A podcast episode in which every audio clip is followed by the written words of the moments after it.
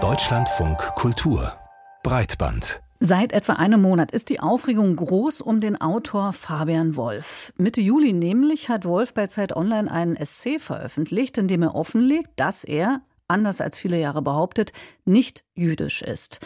In der bis heute anhaltenden Debatte zu diesem Outing wird unter anderem ein Vorwurf immer wieder laut. Fabian Wolf habe seine erfundene Identität vor allem genutzt, um aus dieser Sprechposition heraus zu argumentieren und Antisemitismus herunterzuspielen.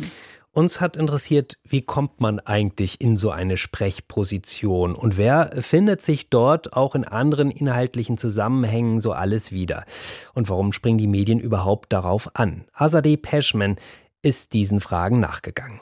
Es war nicht nur die vermeintliche Identität, die bei dem Publizisten Fabian Wolf für Aufsehen sorgte, sondern auch die Sprechfunktion, die er innerhalb des Diskurses innehatte.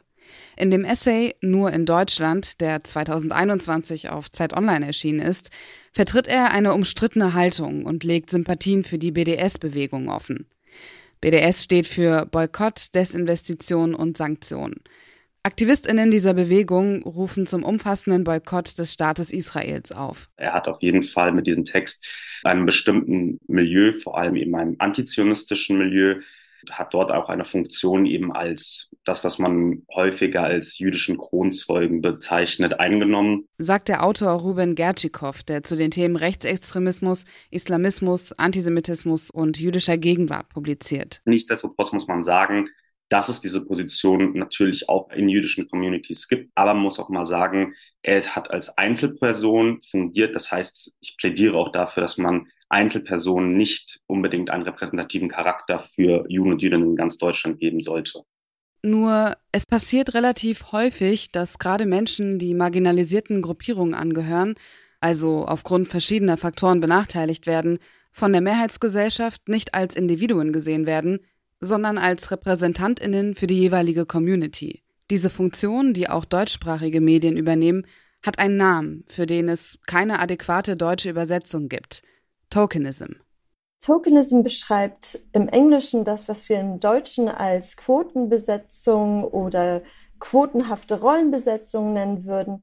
Erklärt die Amerikanistin und Diversity-Trainerin Lima Sayed. Der Begriff kommt ursprünglich aus der Organisationssoziologie und wurde von der US-Amerikanerin Rosabeth Mose Kanter Ende der 70er entwickelt.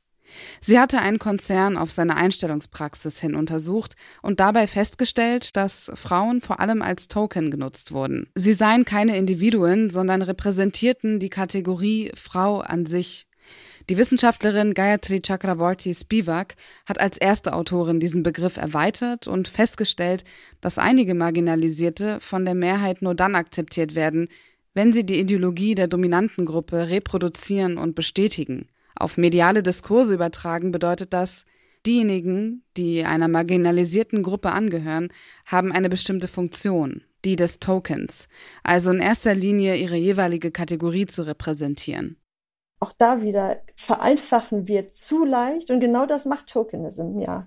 Es vereinfacht, es macht die Schublade, die wir ohnehin öffnen mental oder kognitiv, die Schublade wird noch leichter geöffnet durch Tokenism. So Sayed. Diese Simplifizierung der Sprechfunktion lässt sich auch bei anderen Themen beobachten. Also ich wollte eigentlich wissen, wie unsere Islamdebatten hier in Deutschland so ablaufen. Also vor allem, wer da zu Wort kommt, auch wer nicht zu Wort kommt, ob Muslime zu Wort kommen, welche Muslime zu Wort kommen und so. Der Medienjournalist Fabian Goldmann hat für das Online-Magazin Übermedien untersucht, wer bei der Debatte um den Kölner Muezzinruf die Sprechfunktion innehat. Und ich habe mir angeschaut, wer hat sich denn da konkret geäußert? Also nicht nur Muslim ja oder nein, sondern auch welche Funktion haben die? Und da habe ich festgestellt, dass der allergrößte Teil eigentlich Personen sind, die in der deutschen Öffentlichkeit vor allem für islamkritische Statements bekannt sind. Zum Beispiel Ahmed Mansour, Susanne Schröter.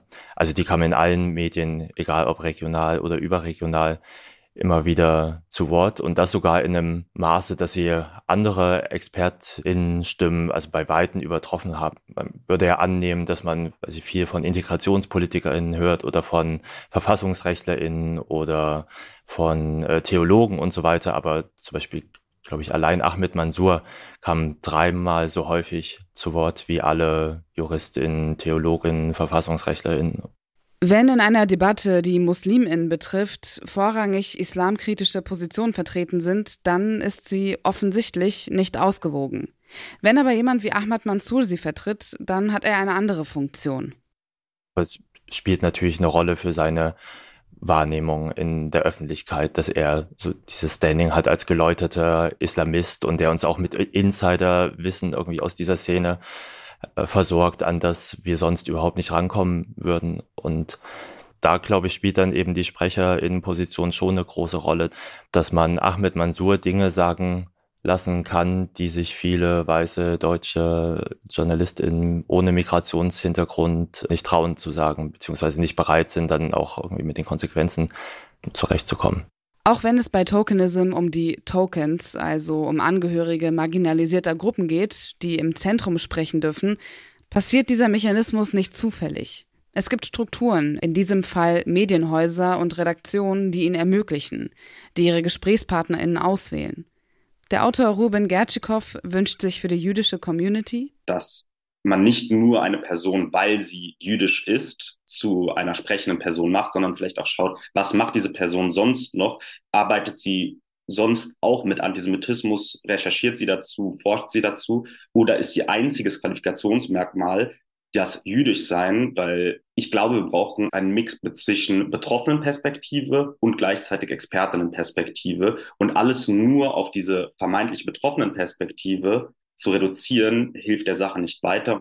Und festigt eher den Status quo, als eine qualifizierte und ausgewogene Diskussion zu ermöglichen meint unsere Kollegin Azadeh Peschman. Sie hat sich mit der Rolle des Tokenism innerhalb medialer Diskurse beschäftigt.